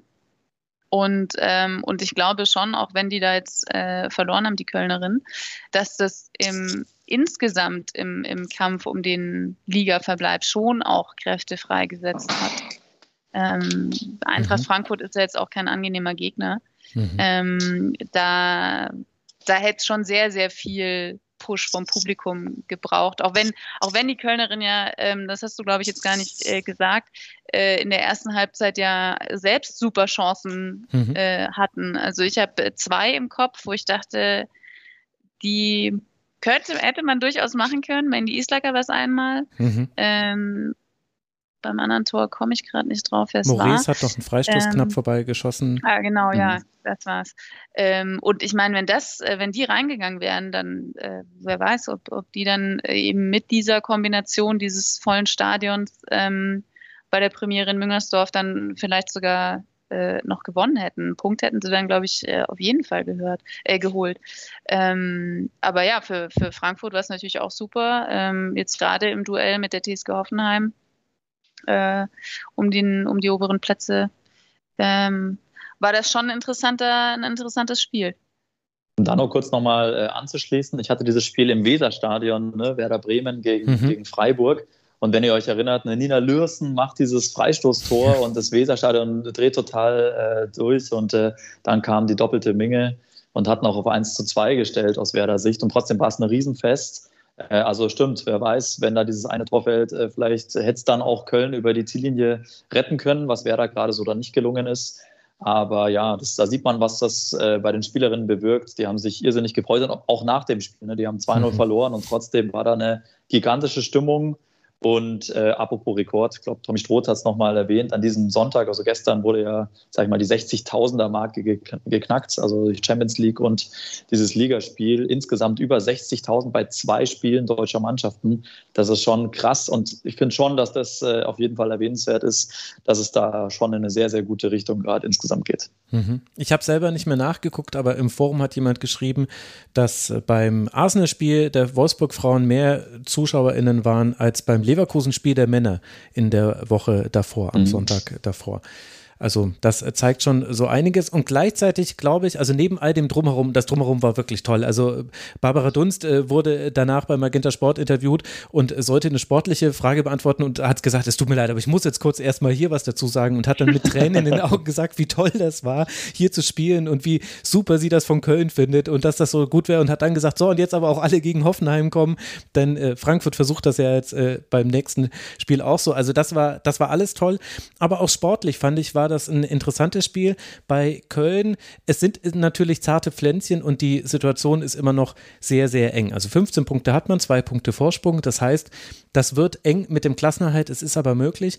Aber was man in dem Spiel gesehen hat, in den guten Phasen von Köln, die es ja gab, war, dass äh, diese Doppelspitze Zerci Islacker, die vor allem Mandy Islacker es ermöglicht, so einen größeren Aktionsradius zu haben. Die war ganz oft auf dem linken Flügel war mir fast sogar ein bisschen zu oft auf dem linken Flügel. Ich hätte gern mehr noch auf dem rechten Flügel zusammen mit Ellie Gudov gesehen. Der war nämlich nicht existent in der ersten Hälfte eigentlich. Aber das hat wirklich einiges gebracht. Islaka war so oft die Anspielstation, die gesucht wurde, hat dann mit Zawitowska immer wieder so kleinere Kombinationen gespielt, haben da auch Kleinherne und Reuteler ganz schön ins Laufen bekommen. Daher kamen dann die kleineren Chancen, die es gab und dann natürlich noch nach Ecken die großen Chancen auch, die dann ja auch unter anderem Islaka selbst auch hatte. Aber das könnte wirklich was sein. Ein ganz normales 4-4-2 mit Zachi eher so als Zielspielerin und Islaka diejenige, die ein bisschen freier sich bewegt. Das fand ich, hat, hatte sehr gute Elemente, auch wenn man natürlich dennoch Probleme hatte mit Eintracht Frankfurt. Also Frankfurt war war alles wie immer. Im Ballverlust war man total anfällig über die Flügel, ist aber egal, weil da hat äh, Köln keine großen Chancen draus gemacht. Man hat auch wieder kein Tor nach Ecke erzielt. Inzwischen sind es 115 Eckbälle ohne Tor für die SGE. Danke an Bell, die das immer schön mitzählt im Discord. Ähm, aber man hat eben zum Beispiel eine Barbara Dunst, die ein tolles 1 zu 0 gemacht hat. Man hatte dann ein sehr souveränes Spiel. Man hatte ja auch seine Chancen. Also äh, Prasnika hatte ihre Möglichkeiten, Laura Freigang, äh, auch äh, Geraldine Reuteler. Also Frankfurt hat es dann doch, fand ich, auch angesichts der Umstände sehr souverän zu Ende gebracht und es sah dann auch danach aus. Also Johannes musste zweimal, musste sie parieren. Das hat sie auch super gemacht. Das waren die großen Chancen für Köln. Aber ansonsten hatte Freiburg das, äh, äh, Frankfurt, Entschuldigung, das schon ganz gut im Griff. Aber das fand ich interessant zu sehen, mal beide unter diesen Umständen. Und dann ist es eben nicht nur Folklore mit so, mit den vielen Zuschauerinnen, sondern ich finde, man konnte auch wirklich sportlich was, was erkennen in diesen Spielen. Ja, das eine ist das Taktische, vielleicht das andere auch noch so ein bisschen dieses Mentale, dass du wieder frei bist. Köln hatte ja Ewigkeiten äh, keinen eigenen Treffer sind mhm. wir schon, äh, glaube ich, im zehnten Spiel gewesen, dass sie endlich mal wieder geknipst hatten und dann war es gleich vierfach und dreimal Mandy Islacker. Also diese mentale Blockade, ich glaube, die auch da war, die hat sich rechtzeitig gelöst, sodass sie dann wirklich auch im reinen Energiestadion ähm, so performen konnten. Ja, guter Punkt. Das kann sehr gut sein. Ich habe auch das Gefühl, also da findet sich was, kann sein, dass es zu spät ist und äh, kann auch sein, dass es äh, jetzt äh, nicht mehr reicht. Aber auch dieser rechte Flügel mit Donhauser und Gudorf, wie gesagt, in dem Spiel leider nicht so zu sehen. Gegen Duisburg war das ein ganz wesentlicher Faktor, unter anderem neben Mandy Islacker für den Erfolg. Das könnte was werden. Auch Klett hat wieder viele gute Paraden gehabt, hat lange dieses Spiel offen gehalten. Also mal sehen, wie es für den FC weitergeht. Jetzt erstmal in Wolfsburg, da sind die Hoffnungen gering auf direkte Punkte, aber zwei Heimspiele hat der FC noch und zwar gegen den SV Meppen und gegen die SGS Essen. Und da werden jetzt nicht wieder 38.000 ZuschauerInnen kommen, aber allein wenn ein paar hundert kämen, die jetzt in diesem Stadion quasi den FC als Mannschaft kennengelernt haben und sich sagen, die wollen wir unterstützen, dann könnte das tatsächlich einen Unterschied machen, denn logischerweise Meppen ist ein direkter Konkurrent und Essen dann am letzten Spieltag. Für die wird es mutmaßlich um nichts mehr gehen. Vielleicht könnte das noch eine Möglichkeit sein, für Köln in der Liga zu bleiben. Und für Eintracht Frankfurt, die den dritten Tabellenplatz sichern mit diesem Sieg, drei Punkte Vorsprung auf Hoffenheim haben, geht es jetzt eben dann in dieses Nachholspiel gegen Hoffenheim, bevor man dann noch gegen Leverkusen, Wolfsburg, Potsdam und Meppen spielen wird. Aber wir haben es ja vorhin schon gelernt, dieses Spiel wird alles entscheiden. Es ist die Relegation in Disguise. Aber ihr wisst es ja, denn Oskar hat es uns vorhin erklärt. Und da bin ich gespannt, was Oskar uns zum Spiel der Hoffenheimerinnen erklärt, denn die sind natürlich auch angetreten in einer komplett anderen Kulisse. Also das ist jetzt, das, mhm. das ist die Ambivalenz, die wir in der Frauenbundesliga haben. Im einen Spiel haben wir jetzt gerade 38.000 Zuschauerinnen, jetzt schauen wir nach Leverkusen und haben 346 ZuschauerInnen. Mhm. Und auch nur ein 1 zu 0 durch Jana Feldkamp in der 84. Minute in einem zähen Spiel. Was bleibt denn von dieser Partie zwischen Leverkusen und Hoffenheim?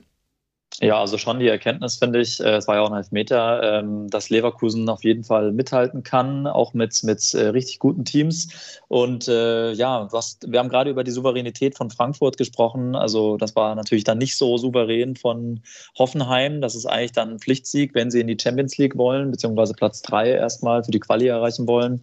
Ähm, da ist so viel Potenzial drin, großer Aderlass natürlich wieder mit vielen Spielerinnen, die, die weg sind bei Hoffenheim vor der Saison. Ähm, und trotzdem hast du Spielerinnen wie Krumbiegel, die Gott sei Dank wieder mit dabei ist, mit mhm. am Start ist. Hagel wird ja auch äh, nach Wolfsburg gehen. Aber du hast, ja, Feldkamp wird auch immer stärker, auch aus Essen gekommen. Ähm, Niki Biller muss endlich wieder zu ihrer sehr, sehr guten alten Stärke kommen. Und äh, ansonsten hat natürlich äh, die TSG Hoffenheim ein irrsinniges Potenzial. Und wenn sich das mit Stefan Lerch einspielt, ähm, geht es noch sehr, sehr viel in Zukunft. Aber ich glaube, wie gesagt, tendenziell wird äh, dieses direkte Duell gegen Frankfurt werden, das alles entscheidet. Und ich habe irgendwie da ein besseres Gefühl für die Frankfurterinnen, dass die den Platz 30 am Ende sichern. Aber es ist ja auch interessant, ne? also dass jemand wie Stefan Lerch der ja wirklich absolut für Erfolge steht. Also mhm. mit dem VfL Wolfsburg äh, dreimal deutscher Meister, viermal DFB-Pokalsieger, zweimal ins Finale der Champions League gekommen äh, in vier Jahren. Also das mhm. war ja eine absolute Erfolgskombi. Und dass das jetzt irgendwie, ähm, ich meine, klar, jeder muss sich erstmal an ein neues Team gewöhnen und das Team äh, sich an einen neuen Trainer. Aber ähm, ich, ich finde es jetzt schon interessant, dass nach diesen guten Leistungen unter Nadine Rolser, der Interimstrainerin, ähm, dass da ein Team, was ja eigentlich sehr mh, mm, ja, äh, gut abgestimmt und, und aufeinander auch ähm, gut abgestimmt wirkte, dass da jetzt irgendwie durch den Trainerwechsel ein gewisses Holpern reingekommen ist. Und, ähm, und gleichzeitig, wenn man jetzt eben im Kopf hat, dass die Eintracht gewonnen hat und dass es eben nur noch drei Punkte sind, dass das ja vielleicht auch, ähm, auch wenn Hoffenheim auch gewonnen hat, aber ähm, dass das vielleicht so eine Art äh, Vorentscheidung vor der tatsächlichen Vorentscheidung im direkten Duell äh, war, weil ähm, wenn du erst in der, in der 84. Minute mit einem Elfmeter gewinnst gegen ein Team, was in der Tabelle zwar nur einen Platz hinter dir steht, aber ja schon deutlich äh, eigentlich im Leistungsunterschied ähm, hinter dir ist, ähm, dann ja, wüsste ich jetzt nicht, wie schnell man das jetzt in den verbleibenden ähm, Partien noch umswitchen würde. Also vielleicht liege ich auch total falsch und das sind jetzt die ersten Spiele gewesen, die beim Trainerwechsel einfach noch so ein bisschen äh, ruckelig waren und jetzt äh, klappt es auf einmal, aber ich glaube, dass Frankfurt da jetzt mit, mit ja, deutlich besserer Form in dieses direkte Duell geht und, ähm, hm. und dann muss man mal gucken, ob das noch was wird für die TSG. Ja, ich könnte mir vorstellen, dass Frankfurt vielleicht der passende Gegner für die TSG ist, weil ich habe es ja vorhin schon gesagt, Frankfurt ist immer im Umschalten meistens auf den Flügeln, hat man da viel Platz. Wenn ich da jetzt eine Paulina Krumbiegel den Flügel entlang flitzen sehe, dann kann ich mir da auch vorstellen, dass da etwas Gutes bei herauskommt. Also gerade das Flügelspiel hat ganz gut funktioniert. Aber was, was mir auch wirklich aufgefallen ist bei Hoffenheim, zum einen, das Pressing ist nicht mehr so brutal wie unter Reuser. Hat vielleicht auch mit den Gegnerinnen zu tun, aber das, da hätte ich mir gegen Leverkusen mehr erwartet, denn Leverkusen hatte gerade damit auch gerne mal seine Probleme. Und äh, zum anderen spielt man alles sehr vertikal aus. Das ist mir jetzt nur in dem Leverkusen-Spiel aufgefallen. Vorher im Spiel gegen Essen hatte ich mir das noch nicht notiert. Aber also deswegen hatte Hoffenheim sehr wenig Kontrolle über dieses Spiel. Und das hat mich gewundert, weil, also der Ballbesitz war zwar eindeutig bei Hoffenheim verteilt, 62 Prozent, aber es gab eine ganz lange Phase in der ersten Hälfte, in der Leverkusen wieder und wieder und wieder es geschafft hat, über beide Flügel anzugreifen. Und die haben da gar nicht besondere Dinge gemacht. Also die mussten da jetzt nicht äh, irgendwie den Flügel überladen oder besonders schöne kurze Kombinationen spielen. Da war es jetzt auch nicht eine Spielerin, die jedes Tripling gewonnen hat. Nee, es waren einfach einfache Verlagerungen, einfache Pässe, Laufduelle, die dann gewonnen wurden. Das war dann in der zweiten Hälfte wesentlich besser aus Sicht der Hoffenheimerin. Da haben sie viel weniger zugelassen. Aber ich weiß nicht, Oskar, wie du die, mhm. die Situation einschätzt. Ich meine, man kann ja auch, man kann es ja auch positiv aus Leverkusener Sicht sehen, dass sich da vielleicht jetzt auch endlich mal was gefunden hat, auf das wir schon eine ganze Weile gewartet haben in dieser Saison. Aber ja, also ich gehe so mit vielen Gedanken aus diesem Spiel heraus, bei denen ich gespannt bin, welche sich dann quasi als Thesen verfestigen in den nächsten Wochen. Ja, also die Gedanken, die mir gerade aufkamen, auch äh, nachdem Anna da gemeint hatte, da ist ja ein großer eigentlich Unterschied festzustellen, auch so von der vielleicht Gesamtqualität, die im Team steckt. Habe ich ein bisschen innerlich gezuckt, um ehrlich zu sein, weil ich, ich sehe schon echt bei Leverkusen viel, viel Potenzial. Also die haben, die haben tolle junge Spielerinnen mit Stable, beispielsweise Barjings, haben wir alle mitbekommen. Am Anfang der Saison hat die geknipst und geknipst. Auf einmal ein Riesenloch wieder da gewesen. Von Kögel bin ich eh begeistert. Elisa Sens ist für mich eine Frage der Zeit, bis die bei der Nationalmannschaft endlich spielt. Ähm, da sind schon tolle Spielerinnen und was ich bei Leverkusen eben eigentlich stark finde, ist eben diese Defensive, was du gerade angeschnitten hattest mit äh, Turani, Friedrich und auch außen mit Ostermeier und mhm. Mantysik.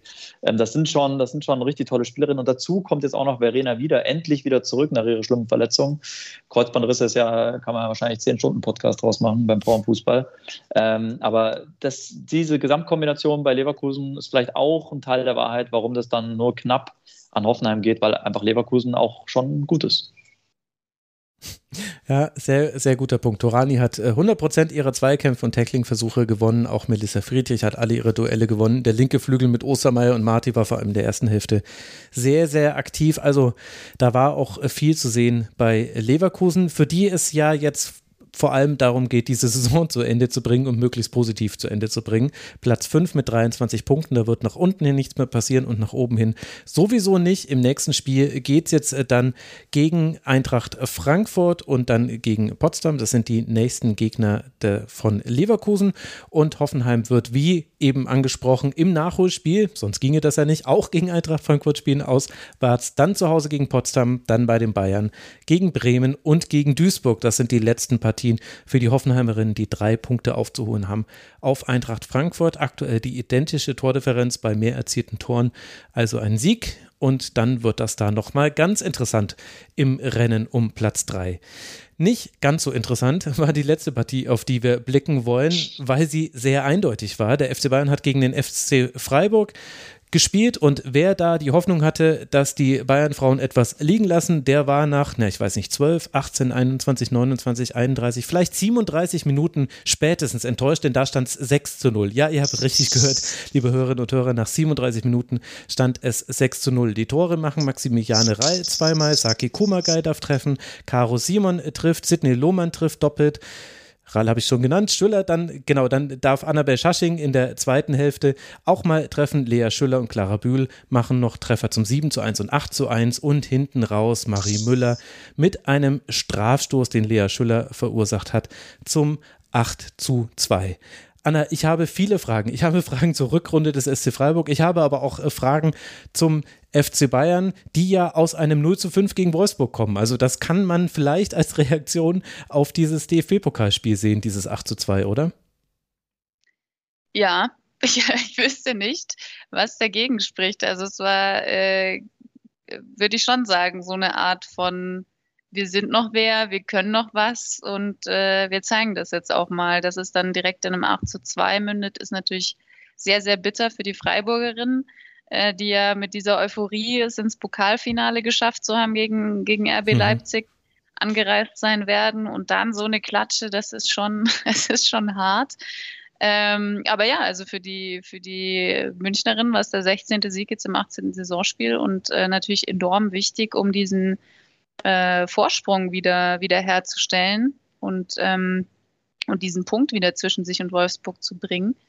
Ähm, aber natürlich drückt jetzt dieser, dieser 8 zu 2 Sieg nur kurzzeitig äh, den, den Abschiedsschmerz aus dem Pokal weg, um es jetzt mal pathetisch zu sagen. Also äh, ich glaube, dass so dieses dieses Gefühl, man ist jetzt äh, im Pokal wieder raus, man hat der Champions League nicht geschafft, das, das sitzt schon sehr tief, glaube ich. Also die Stimmung war nach dem äh, Pokal aus gegen Wolfsburg schon sehr schlecht. Ähm, ich, ich war dort im Stadion und ähm, ja, so, so groß wie die Euphorie nach dem Sieg in der Bundesliga war, so tief war, war dann die Enttäuschung äh, nach dem Pokal aus und ähm, diesen, diesen Meistertitel, den wollen sie sich jetzt natürlich auf gar keinen Fall nehmen lassen. Aber ich glaube trotzdem ähm, ist da eine große Enttäuschung, dass man jetzt nur noch in einem von drei Wettbewerben dabei ist. Und gleichzeitig ja auch gegen eins der formschwächsten Teams äh, der Rückrunde äh, gespielt hat. Das muss man dazu auch sagen. Freiburg hat erst drei Punkte in dieser Rückrunde geholt. Nur dank der guten Hinrunde rutscht man da hinten nicht mehr rein. Erst einen Sieg, 7 zu 19 Tore. Und auch in dem Spiel ja, Oscar, brutal unterlegen. Also 0 zu 18 mhm. Schüsse in der ersten Hälfte. Freiburg hat mhm. wieder und wieder versucht, sich aus dem Pressing rauszuspielen. Wieder und wieder klappt es nicht. Und man wollte ihnen zurufen, Mensch, jetzt haut's doch mal lang. Ihr könnt, vielleicht macht ihr den Ball doch sogar vorne fest. Probiert es ja. doch bitte mal. Ich weiß, dass es nicht eure Philosophie ist. Und ich finde das ja ganz toll, dass ihr versucht, eure Philosophie treu zu bleiben. Aber es war so, es war brutal, fand ich. Also, ja. Stimmt, ja, bei Bayern noch äh, kurz gesagt, es ist einfach ein klassischer Fall, glaube ich, von äh, Frust von der Seele geschossen. Ähm, das, das, äh, der Frust ist natürlich insgesamt groß. Ich mache mir natürlich, wir machen uns alle vielleicht äh, in dem Sinne, in Anführungszeichen, Sorgen um die Freiburger. Weil wie soll das dann im Pokalfinale klappen? Ich meine, klar, Abo, Abo Meister dort, Pokalsieger ist natürlich immer der VfL Wolfsburg, geht natürlich als, als ultimativer Favorit auch nach so einem Ergebnis gegen die Freiburger da ins Rennen. Ähm, man soll ja immer alles positiv sehen. Vielleicht ist es gut für die Freiburger, dass sie da so klar ähm, aufgezeigt haben, okay, so wie gegen die Bayern, so sollten wir nicht spielen im Pokalfinale. Also am besten alles anders machen, weil von der Offensivpower ähm, hat der Wolfsburg nicht weniger als die Bayern auch zu bieten. Deswegen, äh, ja, alles anders machen als gegen die Bayern ist da die Devise und irgendwie den Schalter umlegen. Ähm, ich habe da Hasret Kaichi im Ohr, die gesagt hat, weil wir wollten, wir haben uns das Finale im Pokal der Männer angesehen, da knapp ja verloren Und ähm, deswegen wollten wir unbedingt diesen, diesen, diesen Sieg äh, auch im Pokal noch irgendwie schaffen. Hasrit äh, stand ja auch schon mit den Freiburgerinnen im Finale, auch damals gegen Wolfsburg 0-1 mhm. verloren. So ein knappes Ergebnis äh, wäre wünschenswert und aus äh, Freiburgs und Freiburgs Kapitänin-Sicht natürlich diesmal andersrum.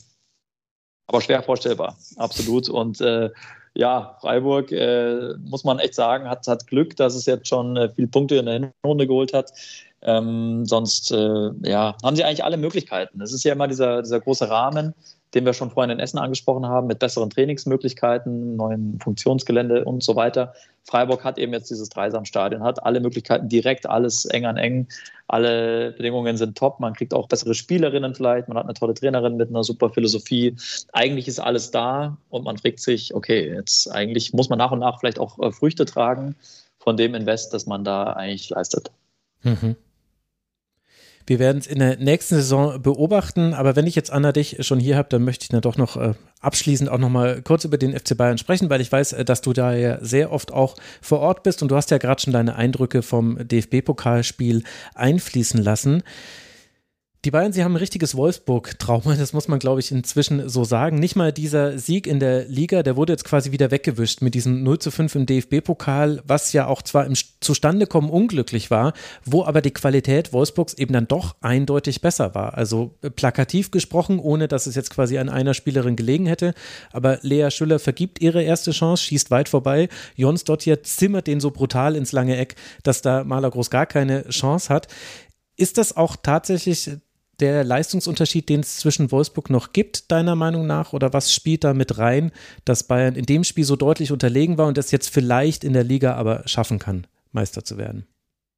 Also Wolfsburgs Trainer Tommy Stroth hat ja ähm, nach dem Sieg im Pokal-Halbfinale gesagt, dass er fand, dass seine Spielerinnen im Ligaspiel äh, schlichtweg nicht aggressiv genug waren, nicht mutig genug waren. Mhm. Also ähm, er hat es eher so gesehen, dass, ähm, dass es da nicht das wahre Gesicht war, was seine Spielerinnen gezeigt haben und weniger jetzt, ähm, dass der FC Bayern so, so groß aufgespielt hätte. Und ähm, letztendlich war es wahrscheinlich so. Also wenn man dann die beiden Spiele im, im direkten Vergleich nimmt, dann ähm, dann war das, dieses Ligaspiel wirklich sehr auf, auf Augenhöhe und, und hätte ja tatsächlich auch 0-0 ausgehen können, wenn, da nicht dieser Handelfmeter mhm. ähm, gewesen wäre, den Georgia Stanway dann, dann reingemacht hätte. Und jetzt in diesem, in diesem Pokalspiel, es ist ja, es ist ja immer schwer zu greifen. Also reist Wolfsburger äh, einfach mit so einem enormen Selbstvertrauen an, weil es halt nun mal der Pokal ist und weil die dann wiederum dieses jetzt zeigen was euch äh, im Bauch hatten, weil, weil davor eben Bayern gewonnen hatte in der Liga und man das wiederum nicht auf sich sitzen lassen wollte von Wolfsburgerin Sicht. Ähm, und dann aber natürlich tatsächlich gepaart mit, mit so einer größeren Entschlossenheit. Und du hast Lea Schüller schon angesprochen. Das ist irgendwie also eine, eine totale äh, subjektive Beobachtung, aber so gefühlt trifft die gegen Wolfsburg irgendwie nicht. Also es ist, es ist so ihr, äh, ihre Nemesis, ihr Kryptonit. Ja, ihre Nemesis. Also irgendwie, irgendwie ist gegen Wolfsburg immer der Wurm drin, weil Chancen hatte sie ja auch. Und ich glaube, wenn, wenn die ihre erste große Chance da macht, dann wäre das Spiel, hätte das natürlich auch eine ganz andere Dynamik bekommen. Aber so ist Wolfsburg ist so äh, nach diesem ersten Tor so ähm, ja, so geschlossen, so. Gewachsen ähm, sind die fast mir, mit diesem fällt, Tor, ne? Ja, mir fällt gerade das Wort nicht ein, aber die standen da auf dem Platz und nach dem ersten Tor war eigentlich schon so klar, dass sie das gewinnen. Und und dann waren ja diese Zeitpunkte auch so gut aus mhm. Wolfsburger Sicht. Ne? Du machst kurz vor der Pause und kurz nach der Pause diese Tore und nach dem 3-0 war es dann wirklich durch. Also man hat es an der Körpersprache gemerkt, äh, dass selbst wenn du noch eine Halbzeit Zeit hast, dass die Münchnerinnen gemerkt haben, das wird heute nichts mehr. Die haben sich auch gegenseitig, ja, gehört im Sport dazu, aber das sieht man bei den Bayern selten, dass sie sich gegenseitig auch mal anschreien und mhm. anmeckern mhm. und äh, eine Sidney Lohmann war total unzufrieden zum Beispiel. Eine Saki Kumagai hat unglaublich viel äh, da auch kommuniziert und so. Und du hast einfach gemerkt, dass die wissen, die finden jetzt hier nicht mehr zurück in die Spur. Und das fand ich so beeindruckend, diesen Schalter, den Wolfsburg da einfach umlegen konnte. Und das zeigt dann natürlich schon, dass die im Kader am Ende wahrscheinlich besser aufgestellt sind als die Bayern, auch wenn die einen guten Kader haben, das finde ich schon.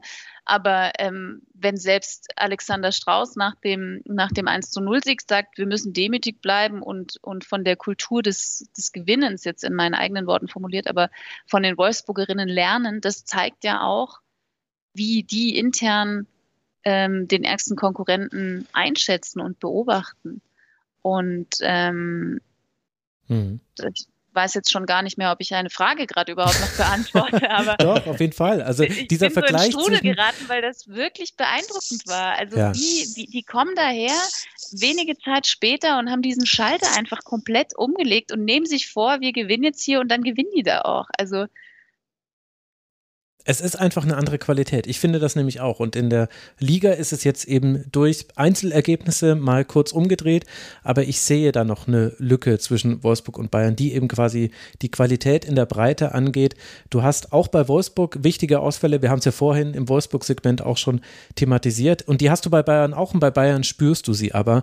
Und bei Bayern müssen viele Dinge zusammenkommen. Ich weiß nicht, Oskar, wie, wie ist deine Haltung zu diesem Duell, was wir da an der Spitze sehen, was ja auch, so wie es aussieht, sich jetzt noch eine ganze Weile durchziehen wird. Also das wird unser Thema wahrscheinlich auch noch in den nächsten Jahren sein. Absolut. Ich bin an der Stelle gespannt, was die Leipziger machen in Zukunft. Sie mhm. auch schon gesagt haben, perspektivisch wollen sie schon auch um die Champions League Plätze äh, mitspielen. Jetzt erstmal natürlich dann die Klasse halten, sind ja der erste sichere Aufsteiger ähm, und auch was Frankfurt weitermacht die nächsten Jahre. Aber klar, die beiden sind erstmal die, die da um die Titel äh, kämpfen werden. Und äh, ich sehe es auch wie ihr. Also der VfL Wolfsburg ist da eigentlich auf äh, Strecke gesehen noch, noch ein Level weiter als die Bayern. Ähm, man wird auch in der Saison einfach sehen. Ich sehe, wie gesagt, auch Leverkusen ganz gut. Ist ja einer der beiden Gegner noch von Bayern. Äh, da sag ich mal, der beiden, wo ich glaube, da wird es schon mhm. sehr interessant. Das sind äh, keine Selbstläufer. Auch gegen Hoffenheim spielt der Bayern noch. Äh, wenn sie da jeweils gewinnen, dann sind sie auch am Ende der verdiente Meister irgendwo. Klar, wer am Ende oben steht, hat dann auch äh, recht. Ähm, aber ja, der VfB Wolfsburg hat einfach, ich sehe es irgendwie so mit äh, Eber Pajor, du hast gerade Lea Schiller, ihr habt gerade Lea Schiller erwähnt. Ähm, Eber Pajor hat einfach so, so einen Drive immer nach vorne, so eine Qualität, die ist dann auch länger verletzt, kommt dann wieder rein, das hat die für eine Torquote. Die schießt oft mehr Tore, als sie auf dem Platz steht. Ähm, und, und äh, ja, auch spannend, was der VfL Wolfsburg auch für, ein, für, mich, äh, für eine Transferstrategie da fährt jetzt. Ne?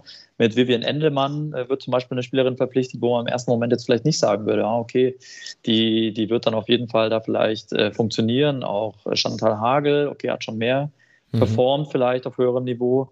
Aber das finde ich jetzt auch spannend, äh, ob diese Transferstrategie vom VfL Wolfsburg, die sie jetzt eingeschlagen haben, auch in der Liga zu schauen. Wer sind da vielleicht spannende junge Spielerinnen, Anneke Borbe, äh, Torhüterin von Werder, äh, auch noch zu, zu nennen, ähm, die dann vielleicht auch von der, vom Potenzial, von der Entwicklung her äh, auch den Kader in der Breite noch stärker machen. Und in dieser Breite merkt man halt bei Bayern, äh, Julia Gwynn, ne, ähm, Linda Dahlmann, wenn die nicht dabei sind, mhm dann braucht man das erstmal, muss man erstmal schauen, irgendwie Wege finden, wie man das dann auch kompensiert, auch in der Breite. Wir werden jetzt erstmal schauen, wie diese Saison weitergeht für den FC Bayern. Es geht jetzt dann nach Essen und dann hast du schon angesprochen, Heimspiel gegen Hoffenheim. Da spielt Wolfsburg, glaube ich, auch gegen Eintracht Frankfurt am selben Wochenende. Das könnte wichtig werden. Dann Auswärtsspiel in Leverkusen und Heimspiel gegen Potsdam am letzten Spieltag. Einen Punkt Vorsprung hat man aktuell. Und für den SC Freiburg, über den wir ja auch kurz gesprochen haben, geht es jetzt dann weiter im Heimspiel gegen Bremen und dann nach Duisburg. Das wichtigste Spiel aber jetzt der kommenden Wochen ist definitiv dann nach dem Duisburg-Spiel das DFB-Pokalfinale gegen den VfL Wolfsburg. Und dann hoffen wir mal, dass das kompetitiv wird und nicht so deutlich wie so manches Wolfsburg-Spiel zuletzt gelaufen ist. Es wäre zumindest aus neutraler Sicht ganz angenehm. Ihr zwei, ich danke euch sehr, dass ihr euch die Zeit genommen habt äh, für den Rasenfunk, dass ich mit euch auch so einen wilden Parforce-Ritt durch alle Themen machen durfte, ohne das so richtig angekündigt zu haben. Aber das zeichnet tolle Gäste aus, egal wie man ihnen den Ball zuspielt. Sie verarbeiten ihn, also ihr seid quasi wie Alex Popp. Deswegen ganz, ganz herzlichen Dank. danke an ja, Oskar Heiler. Man kann dir auf Instagram folgen. Oskar.heiler heißt du da. Ich werde es verlinken. Danke dir, Oskar, dass du mit dabei warst. Unbedingt. Ja, danke dir. Und herzlichen Dank an Anna Dreher von der Süddeutschen Zeitung, Ed Dreher Anna auf äh, Twitter und kauft natürlich alle das Buch, das sie zusammen mit Tuba Tekka geschrieben hat. Danke dir, liebe Anna. Sehr, sehr gerne. Ich hoffe, bis bald. Ja, das hoffe ich allerdings auch. Ich bin mal gespannt, wann wir uns das nächste Mal treffen, ob du dann schon in Australien bist. Und dann habe ich tatsächlich als letztes noch eine weitere Buchempfehlung, aber weil bei der auch Anna mit vorkommt, kann ich die guten Gewissens machen, denn das Buch, das wir hier schon mal angekündigt haben im Kurzpass, nämlich das von Justin Kraft und Alina Ruprecht, ist jetzt rausgekommen. Fußball der Zukunft, wie Frauen den Sport revolutionieren. Ich werde auch das in den Shownotes verlinken. Auch da ist Anna vertreten mit einem Text. Also könnt ihr nichts falsch machen, wenn ihr es kauft, liebe Hörerinnen und Hörer. In diesem Sinne, danke für eure Aufmerksamkeit. Bitte unterstützt den Rasenfunk, rasenfunk.de slash supportersclub und dann geht es ja schon bald weiter hier im Kurzpass und auch in der Schlusskonferenz. Bleibt gesund, bis bald, macht's gut. Ciao. Ciao.